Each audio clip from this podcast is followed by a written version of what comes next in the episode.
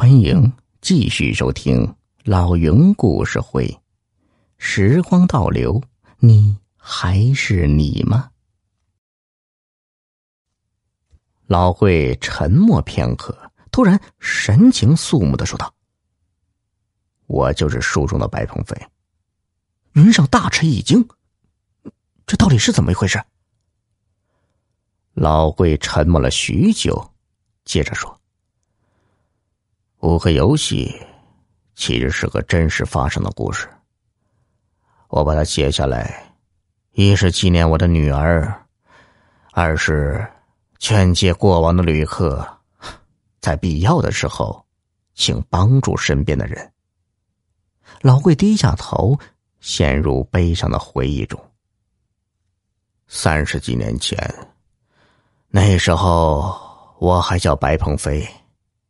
本有一个幸福的家庭，后来我们不幸遇到车祸，只留下我和小女儿相依为命。再后来，我在这儿开了一家旅店。又过了几年，我的女儿渐渐长大，本以为新的生活可以开始。可是有一天晚上，我店里住进了六个客人。接下来我要说的内容，便是五个游戏的内容。相信你已经看过了吧？老贵说着说着，眼圈里泪光朦胧。云上根本没有料到，眼前的老贵居然就是三十几年前的白鹏飞。他冷不丁的打了个寒颤，尽量使自己保持镇定。我为女儿的遭遇。深深感到痛惜。你可以给我讲一讲最后一个游戏的结局吗？还有，你这几十年来是怎么过的？老贵娓娓道来。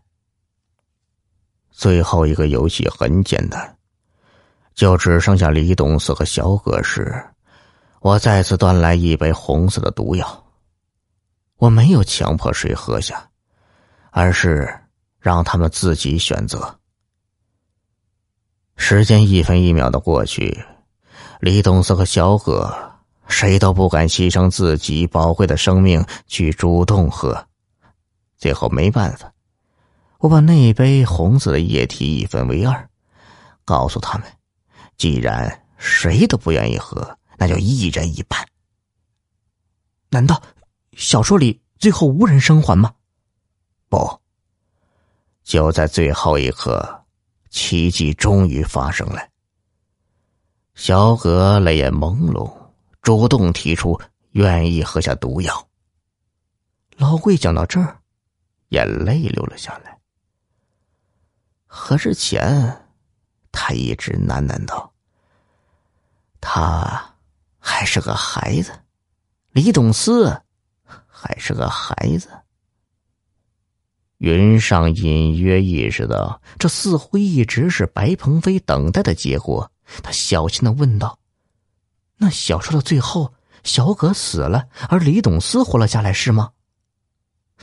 你又猜错了。老贵抹干眼泪，微笑道：“小说中，最后活下来的只有小葛。原因很简单，因为最后一刻。”他终于愿意牺牲自己去帮助别人，因此他成了唯一的幸存者。云上深深体会到了老贵的良苦用心，不禁又问道：“那你之前说，事实上六个人都没死，那到底是怎么回事？” 是的，在小说里。的确只有小葛存活，但实际上所有的人都没死。我当时陪他们玩的五个游戏，是我怨恨他们没有拯救我的女儿，但我女儿的死已经无法改变。既然我深知女儿的生命宝贵，就应该尊重他们的生命。